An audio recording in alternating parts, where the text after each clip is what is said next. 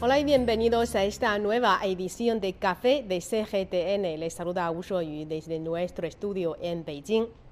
Recientemente, el programa Puente para el Futuro, Formación de Líderes Juveniles China, América Latina y el Caribe, se celebró en Beijing, Jiangxi y Shanghai. Representantes de organizaciones juveniles y periodistas de países latinoamericanos participaron en el evento e intercambiaron ideas con motivo de promover el desarrollo del país y de la humanidad con la cooperación y el desarrollo de la juventud. En esta edición, nuestra reportera He quien cubrió el evento, ha entrevistado a cuatro jóvenes que participaron en esta actividad. Veamos.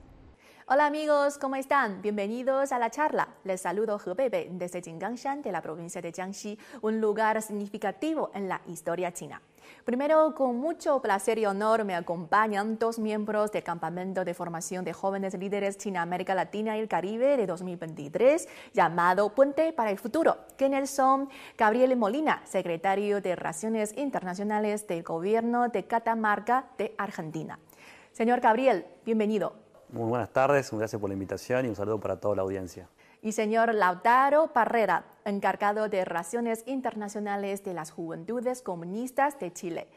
Señor Lautaro, bienvenido. Hola, buenas tardes. Saludo a la audiencia también. Gracias por participar en nuestro programa. Entonces, señor eh, Gabriel, por favor, ¿podría presentarnos un poco el, área que trabaja en su país? Por supuesto, sí, sí, sí. Bueno, yo, como bien dijiste, soy secretario de Relaciones Internacionales del Gobierno de Catamarca un poco para ponernos en contexto, Catamarca se ubica en el noroeste argentino, eh, es una provincia muy rica en recursos naturales y en productos agrícolas y mi responsabilidad eh, está sobre todo en la promoción del comercio exterior. Participamos mucho de ferias internacionales y ayudamos mucho a los productores locales para que puedan insertar sus productos en el mundo. Así que nuestra tarea es darle difusión, digamos, a toda la producción de Catamarca y además trabajar en todos los procesos de cooperación que venimos llevando adelante junto a empresas de capitales extranjeros que están invirtiendo en nuestra provincia.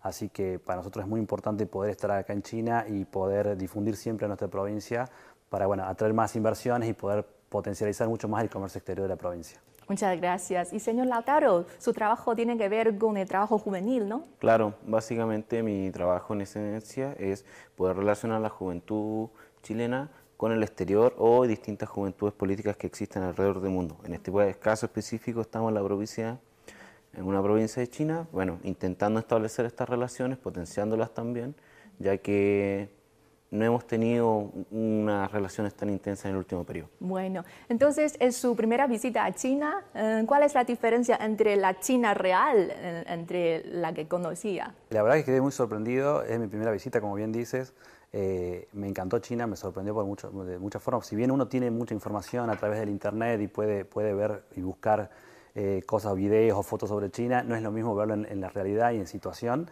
Y la verdad que quedé sorprendido por, sobre todo por la amabilidad de la gente, la calidad de la gente que nos acompaña, que nos acompañó durante todo el programa, y bueno, y por el orden que llevan, la forma de trabajar. Y además también conozco varias eh, empresas que trabajan en mi provincia de China, que un poco tengo conocimiento de cómo son, entonces ya ellos me venían comentando de qué, me iba a esperar acá en China, pero bueno, quedé sorprendido mucho más a la hora de, llegar acá. Y Lautaro, entonces, ¿cuáles son las principales impresiones que le ha dejado esta visita? Sí, básicamente nosotros en, mi país teníamos una imagen un poco más estereotipada de, China. Y lo, claro, igual que Gabriel como dice, aunque tenemos eh, formas de poder saber más de sobre China, no buscamos tanto. Eh, y generalmente lo que sabemos de China es a través de los restaurantes chinos. Es como nuestra forma de enlace directo. a la visión que teníamos, como decíamos, es más del sur, mucho más de una China campesina, muy campesina. Y bueno, llegando acá vemos que tienen unas ciudades inmensas, con una gran cantidad de población y están en pleno proceso de industrialización también. Entonces es un quiebre totalmente distinto a lo que nosotros pensamos que era, a lo que son, como narrativa. Eh, de pueblo, eh, más que nada. Claro, usted ha visitado varias empresas chinas de alta tecnología, entonces, ¿cómo evalúan el avance tecnológico en este país asiático? La verdad que son, están trabajando muy bien en el tema de inteligencia artificial, nos ha sorprendido la visita de la primera empresa, es algo que viene ya de manera incipiente en el mundo, que ya es una realidad, digamos, y tenemos que estar preparándonos para, para, las nuevas tecnologías que están llegando. Y bueno, China está a la vanguardia, lógicamente, de este, de este desarrollo y, y para nosotros, bueno, generar estos vínculos a través de estos programas eh, para América Latina es muy importante porque creo que es muy eh, es fundamental invertir, digamos, en todo lo que es educación y el desarrollo tecnológico para bueno, mejorar la calidad de vida de nuestros pueblos. Y durante esta visita, durante este evento, se celebró en Beijing un foro de desarrollo de la juventud de China, América Latina y el Caribe. Entonces, ¿cómo evalúa mm, una, una plataforma como este? Es que con el tema de cómo reunir las fuerzas innovadoras de China y América y también poner prioritario el trabajo de los jóvenes, como usted trabaja en el área de trabajo juvenil. Eh, excelente. En, en primera instancia, eh, básicamente es poder coordinar, eh, ayuda a coordinar y poder tener una mejor conexión con las juventudes, nuevamente entre China y América Latina, eh, no solo entre China ah, como China, sino que también nos da la plataforma a nosotros como latinoamericanos, que también somos de un país muy, muy distinto, el continente es muy grande, es muy difícil poder coordinarnos entre todos, poder también hacer esas conexiones. Así que juntar las fuerzas que innovan, eh, y o que están intentando impulsar otro tipo de desarrollo es muy bueno porque a la vez podemos empezar a compartir cierta idea. Eh, bueno, como decía Gabriel también, eh, somos distintos, a la vez muy iguales y su, la forma de pensar China es muy distinta a la, a la, occidental, pero siento que hay un intercambio ahí que puede enriquecer mucho más a los dos a los dos mundos, por así decirlo. Sí, como, tal como dijo el presidente chino Xi Jinping, el futuro se caerá en los hombros de la nueva generación de los jóvenes. ¿no? Y también vi el video de promoción de su provincia, Catamarca. Dice que Catamarca es el futuro. Entonces yo he enterado de que eh, muchas empresas chinas tienen su presencia en su lugar, ¿no? Así es, y si tenemos empresas como, bueno, por ejemplo, Power China, que está trabajando en, un proyecto de prefactibilidad para una represa hidroeléctrica, y en este momento está trabajando, desde el año de, enero 2022, eh, adquirió, digamos, la licencia, la empresa Sijin Mining Group, eh, de un proyecto Tres Quebradas de litio que se encuentra justo en la cordillera de los Andes, al límite con Chile, y la verdad que nos ha permitido generar eh, nuevos puestos de trabajo, y, bueno, la particularidad es que este lugar es en, un pueblito muy chiquito de, Catamarca y a, partir, a, raíz de la llegada de esta empresa china ha crecido muchísimo, se han desarrollado proveedores mineros, se han desarrollado servicios, entonces han empezado a cruzar caminos tanto para la importación como para la exportación, todo a raíz, digamos, de esta inversión de, capitales chinos. Y, bueno, tenemos una excelente relación con la empresa y con la comunidad, ya que ellos están invirtiendo en, en la responsabilidad social e empresarial. Eh, invirtiendo en todo lo que es obras de infraestructura, cloacas para el pueblo, escuelas, hospitales, están aportando ahí en la provincia, así que para nosotros es muy importante esa vinculación y fortalecer los lazos de cooperación con, el sector privado y nuestra provincia. Claro, y en su provincia también existe muy potencial la energía limpia, ¿no? Me imagino. Y también mm, es como un sector eh, potencial de colaboración entre China y América Latina, ¿es verdad? Exactamente, sí, tenemos varios proyectos también de, lo que es energía de paneles solares, digamos, eh, fotovoltaica. De hecho, PowerChan está en uno de esos proyectos. También está en el norte, en, en, otra provincia de Argentina que es Jujuy, también está trabajando muy bien. Eh, así que bueno, para nosotros es fundamental todo lo que es el proceso de transición energética y en ese sentido, con estos recursos que contamos en nuestra provincia, creemos que somos, como bien dice el video, somos el futuro, un poco, un poco el eslogan que tenemos, digamos, porque bueno, queremos invitar a, que más, más, empresas puedan invertir en Catamarca y que puedan venir a, explotar estos recursos en conjunto con la provincia, ¿no? para que ambos nos beneficiemos. En su opinión, em, ¿qué pueden aprender mutuamente entre China y América Latina? O sea, ¿qué inspiró este viaje? Más allá de los conocimientos técnicos sobre ciertas cosas, que sí, tienen que hacerse. Eh, bueno, hace poco estuvimos en el Museo de Historia el Museo Nacional, de China. Sí. Y en una parte, cuando eh, empezaron a mostrar ciertas figuras, eh, decían que ahí fue como se sabe que ahí fue la primera instancia en que se ocuparon técnicas occidentales en China. Y bueno, asumo que a nosotros también nos va a pasar lo mismo. Eh, creo que ese aprendizaje técnico es muy bueno, hay que seguir potenciándolo. En este caso sería como de aplicaciones de tecnología e inteligencia artificial, que no es lo mismo que hace unos par de años atrás pero eh, creo que lo más interesante y que también hay que darle un poco más de valor, más allá de lo técnico que sí tiene su importancia, es lo que decía anteriormente, es como que pensamos distinto. eh, una comprensión distinta del mundo y eso creo que puede enriquecer a futuro eh, otro tipo de pensamiento o nuestro pensamiento como el, de usted eh, en comprender las cosas de una forma más integral, por así decirlo. Claro, el intercambio mudo, el conocimiento mudo es una base de una cooperación internacional, ¿no? Sí, tal cual. Y bueno, yo me quedo con una de las intervenciones que tuvo uno de los jóvenes de China en el foro, donde nos contaba bueno, sobre que las políticas acá se desarrollaron a través de un plan quinquenal y cada cinco años, digamos, establecieron un nuevo lineamiento de trabajo.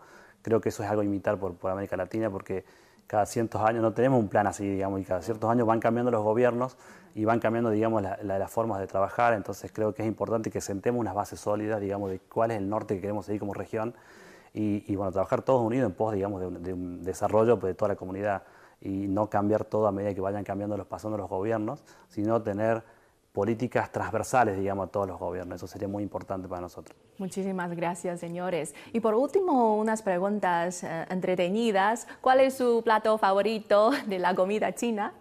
Ah, los dumplings. No sé cómo se dice, como ravioles. Sí, para mí también, porque además gané en el, concurso, así que lo preparé muy bien, así que estoy contento con eso. Sí, son muy ricos. Sí, muy ricos. Bueno, ¿y un lugar recomendable para los turistas que visitan China? Jiganchan. Para mí, la muralla china y Jinganshan también fue un excelente lugar por el, por el, contexto, digamos, es muy similar a donde uno vive, las montañas, la lluvia, el río, y bueno, todo muy pintoresco, lo diríamos nosotros en Latinoamérica, así que es un lugar muy lindo para visitar. Al igual que Gabriel Molina y Lautaro Osmani Barrera Sandoval, muchos extranjeros se han preguntado cuán diferente era China de lo que pensaban cuando llegaron a este país asiático. Grecia Elimar Golmenares Santander, secretaria general de la Juventud del Partido Socialista Unido de Venezuela, también dijo que la China que vio era muy diferente de la que muestran en Latinoamérica y quedó aún más impresionada por la calidez y el optimismo del pueblo chino. Vamos a ver la entrevista con ella. Bienvenidos de vuelta. Amigos, ahora me acompaña Grecia Elimar Colmenares Santander, quien es secretaria general de la Juventud del Partido Socialista Unido de Venezuela. Señorita Grecia, bienvenida. Hola, muchas gracias por la invitación a este eh, importante programa. ¿Podría presentarnos un poco de qué se trata su trabajo en su país? Sí, actualmente soy secretaria general de la Juventud del Partido Socialista Unido de Venezuela. Tengo la responsabilidad también de ser diputada a la Asamblea Nacional por mi región, el estado Táchira, y me desempeño en la Comisión de Educación, Salud, Ciencia, Tecnología e Innovación de la Asamblea Nacional. Y en cuanto a las responsabilidades del partido, en el caso de la juventud del partido, eh, somos parte de esa gran dirección nacional de más de 30 jóvenes quienes se organizan en diferentes eh, aspectos de la vida juvenil y quienes, bueno, junto con el Partido Socialista Unido de Venezuela, liderizamos eh, todo el proceso de acompañamiento a la juventud revolucionaria. Y esta vez usted vino a China para realizar un programa de formación de líderes juveniles América Latina y el Caribe. Entonces usted es un miembro de esta delegación, que este programa se llama Punte para el Futuro. Y creo que es para eh, construir un punte entre la amistad entre los chinos, los jóvenes chinos y los latinoamericanos, ¿no? Sí, correcto. Este campamento de formación Puente al Futuro nos ha convocado a jóvenes de Latinoamérica, del Caribe y a China es el epicentro de este importante encuentro formativo. Hemos tenido una agenda nutrida, variada, hemos visitado varias ciudades eh, de China y nos ha permitido un poco vivir la experiencia china y también nos ha permitido relacionarnos mucho más con nuestros hermanos del continente eh, latinoamericano, pues eh, nuestros hermanos de diversos países, que eh, todos nos hemos hecho cita aquí en China para construir una agenda en conjunto, una ruta en común hacia esa mejor sociedad que queremos construir y por eso se denomina este importante encuentro formativo Puente al Futuro. Y durante este eh, viaje también se celebró un foro de desarrollo de los jóvenes eh, América Latina y el Caribe y China. Entonces, ¿cómo te parece esta plataforma de, em, del intercambio entre los jóvenes, así como el papel que juegan los jóvenes para la construcción del país? Sí, sin duda es indispensable. Es indispensable, es imperante que hoy los jóvenes, tanto de Latinoamérica, del Caribe, de China, los jóvenes del mundo, eh, asuman el papel, asumamos el papel que nos corresponde. Eh, ya lo decía Xi Jinping que a los, eh, a los jóvenes eh, las épocas le dan eh, la importancia histórica. Son a los jóvenes a los que la historia les demanda que hagan un mayor esfuerzo para construir su futuro y para luchar el presente, obviamente. Y ya este foro y todo el campamento de formación pues ha estado lleno de mucho intercambio cultural. En la medida en que podamos conocernos mucho mejor como pueblos, que podamos eh, saber de cuáles son los intereses que tenemos como, como naciones y cuáles son las problemáticas, asimismo cuáles son esas soluciones que cada uno en lo individual en sus países está viendo, vamos a ganar un mundo realmente lleno de paz, porque vamos a, ganar mayor tolerancia, mayor respeto y mayor eh, comprensión de la diversidad que somos como seres humanos, pero al mismo tiempo nos va a permitir esto construir rutas en común. Y es por eso que este foro donde pudimos eh, escuchar la participación de todos los países de Latinoamérica y del Caribe y escuchar los importantísimos avances de China, de la juventud eh, china en torno a la erradicación de la pobreza, eh, para nosotros es un ejemplo y es un modelo de actividad, es un modelo de desenvolvimiento de, la juventud venezolana, porque vemos en China precisamente esa inspiración. Usted ha mencionado sobre la erradicación de pobreza, es un tema relevante, ¿no? Y también el lugar que ahora nos encontramos se llama Qingangshan eh, y es un lugar, la cuna de la Revolución China, un lugar significado, con mucho significado. Y también hoy en día está desarrollando en el camino de la revitalización rural, ¿no? Entonces, en este sentido, cree que algunas experiencias o eh, ideas que le ha dejado impresión para llevarlo a Venezuela. Sí, claro que sí, son muchas las experiencias que hemos eh, podido obtener de, todos estos días de campamento de formación y especialmente en esta ciudad tan emblemática y tan importante para los chinos, pero tan importante para la historia de la humanidad, porque desde aquí se gestó eh, la revolución china, fue desde aquí donde Mao eh, visualizó la importancia de la revitalización rural, donde él visualizó la importancia de los sectores rurales Em, y, por eso empezó pues toda su campaña por la liberación desde, desde este espacio lleno de montañas, lleno de personas que trabajan la tierra, de campesinos, de campesinas. Y además hemos aprendido durante todos estos días un poquito de la historia de China en, en ese justo momento, cuando eran más eh, los soldados enemigos, o eran más los que venían a la batalla enemigos, y apenas 400 soldados eh, patriotas eh, acompañando las ideas del Gran Mao, vencieron. 400 vencieron a 6.000 porque fue la ayuda de todo el pueblo organizado y es esa importancia de la organización de masas, la organización del pueblo y que todo el pueblo conozca el mismo proyecto en común. Y asimismo hemos estudiado cómo Mao era un ejemplo en su actuación y él hacía que tanto los soldados como los generales, los tenientes, las personalidades de alto rango eh, vivieran una, una, vida equilibrada en medio de la batalla. Entonces, bueno, Mao es referencia para el mundo, para la historia mundial y aquí de cerca hemos podido entonces aprender y observar eh, mucho más sobre la vida, eh, la vida de Mao, mucho más sobre la vida de la población china en todos estos momentos históricos y mucho más obviamente de lo que hoy se está construyendo con la revitalización de las zonas rurales, eh, específicamente desde eh, esta ciudad. Ajá. ¿Y cuáles son los otros aspectos que le ha llamado más la atención durante esta visita a China? veníamos obviamente con muchas expectativas sobre lo que China significa para el mundo. Es la primera vez que vengo a China y China es una potencia en lo económico, en lo tecnológico. veníamos eh, con mucha emoción por poder conocer de primera mano todos los avances en materia de erradicación de la pobreza. También hemos podido visitar algunas empresas de tecnología como SINA, como y, y iFlyTech, eh, donde hemos visto pues la experiencia eh, tecnológica. Y sobre todo me ha llamado la atención que el, el hecho de la tecnología eh, tenga la visión social, que la tecnología eh, esté al servicio de la gente y no al contrario.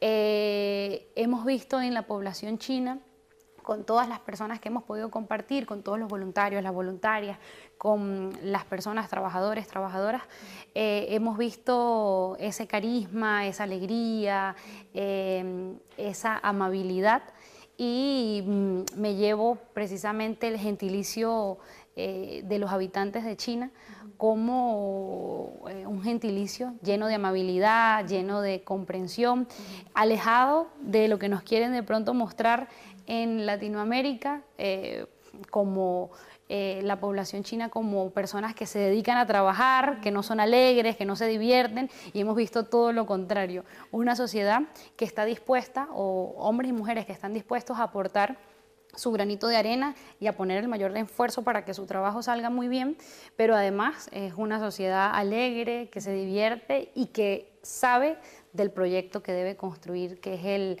eh, la sociedad eh, modestamente acomodada para todos y para todas. ¿Cómo ven ustedes el futuro desarrollo de las relaciones entre China y América Latina y qué papel desempeñarán en ello los jóvenes?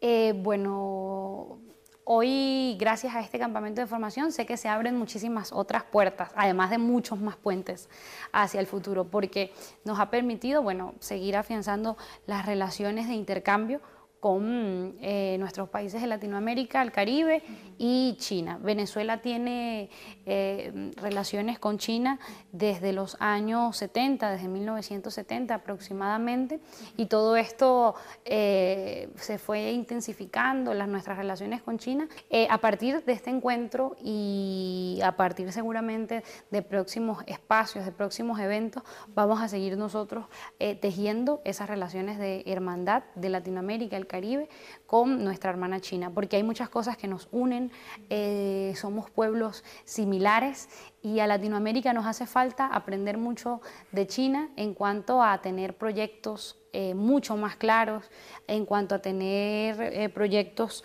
con tiempos más a largo plazo.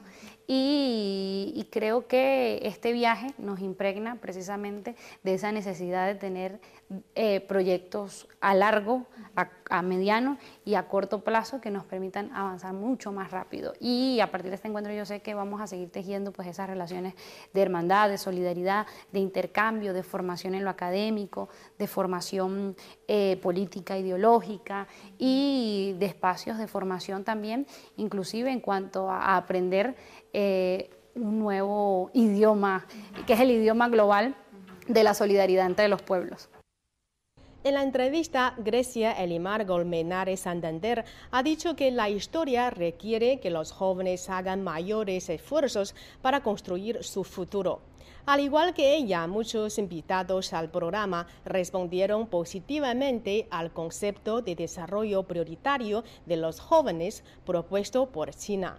De los miembros de la delegación se encuentran también representantes de medios de comunicación latinos. Nuestra reportera entrevistó a Andrés Camilo Gómez Forero, periodista de Colombia. Escuchemos. Sigamos la charla. Ahora está conmigo Andrés Camilo Gómez Forero, periodista del diario El Espectador y profesor de la Universidad de los Andes. Bienvenido, señor Camilo. Bueno, muchas gracias, colega, por, por tenerme acá. Usualmente aparezco eh, del otro lado de la cámara haciendo las preguntas, así que es un poco extraño. En mi país soy eh, periodista, como, como bien lo has dicho, del diario El Espectador, eh, un diario de tendencia liberal, y eh, empecé a dar clases de periodismo en la Universidad de los Andes, como, como bien ha señalado. Ok, en su primera visita a China, ¿cuál es la diferencia entre la China real y de lo que conocía antes? Oh, muchísima, muchísima diferencia.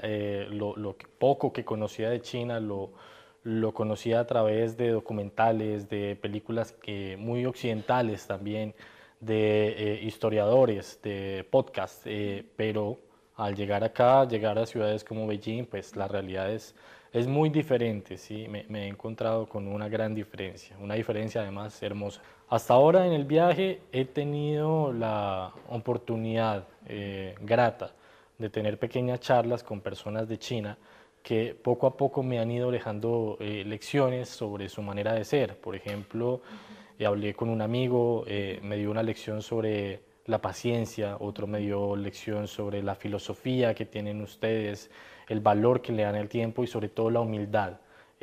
por ejemplo, siempre tienen el vaso más abajo que su invitado. Esa fue una de las lecciones que me dieron. Así que esas pequeñas charlas me han mostrado más acerca sobre cómo, es, eh, cómo son las personas de acá. El presidente de China, Xi Jinping, ha propuesto la iniciativa de la civilización global, ¿no? Y este también es muy importante porque, ¿qué piensa sobre usted la importancia del intercambio y aprendizaje mutuo entre diferentes civilizaciones? Es, vital para eh, entendernos más y evolucionar juntos hacia los propósitos comunes que tenemos. América Latina como socio eh, digamos, principal en, el continente de China, eh, necesita entender más al pueblo chino. si No se trata solamente de pactar nuevos negocios y acercamientos comerciales, sino entendernos más eh, como sociedad, porque tenemos objetivos eh, comunes muy importantes que necesitan desarrollarse en conjunto. Sí, es que esta Qinggangshan, el lugar que estamos, es la cuna de la revolución china y hoy en día todavía está desarrollándose en el camino de la revitalización rural. ¿Cómo ve usted este avance en esta aldea, digamos, montañosa y remota de la ciudad? Lo veo como un ejemplo, no solo porque le han dado la oportunidad a la gente del campo de poder obtener eh, nuevos ingresos a través del turismo, algo que podría ser Colombia, con muchas zonas abandonadas, eh, pero también a nivel eh, histórico. Hubo una frase que creo que construimos en grupo que era un museo sin paredes. Es eh, un gran espacio alrededor del lugar en el que estamos, en el que contiene un simbolismo eh, enorme para China y tenemos la oportunidad de visitarlo, tenemos la oportunidad de estar aquí y aprender sobre ese legado histórico. Así que es un ejemplo eh, la organización territorial que han puesto acá para brindar tanto oportunidades de, negocio como eh, también una valiosa lección histórica. Y sabe que estamos en el camino de realizar la modernización al estilo chino, que eh, se diferencia de mm, cualquier otro modelo de modernización, porque no es el estándar, no tiene un estándar único, ¿no? La modernización, cada país puede buscar su propio camino ah, para llegar a la modernización. En este sentido, ¿Qué cree que puede em, aprender o, digamos, pues em, intercambiar entre Colombia y China? Bueno, eso ha sido una lección eh, muy importante para mí. Como decía, había muchas eh, percepciones que tenía sobre China, edificios altísimos, eh, muy modernos, y la realidad es que eh, pues están, como, como bien dices, haciendo un desarrollo a nivel personal. No es comparable con lo que tiene Occidente. Son características propias de este país, así que creo que es valioso que todas las naciones en desarrollo, como China, eh, continúen su camino eh, sin perder la identidad. La identidad tiene que ser una palabra muy importante para los gobiernos. No, no hay que perseguir eh, la evolución teniendo como referencia un, otro país, sino ir adoptando los mecanismos, los detalles más importantes de otros lugares, pero sin perder la identidad propia. La iniciativa del programa de formación de líderes juveniles China, América Latina y el Caribe fue propuesta por el presidente chino Xi Jinping Con esta edición ya se han celebrado ocho ediciones con éxito desde el año 2015 y se ha convertido en una importante plataforma institucional para promover la amistad y la cooperación entre los jóvenes de China y Latinoamérica. De esta forma terminamos esta edición de Café de CGTN. Muchas gracias por sintonizarnos. Hasta la próxima.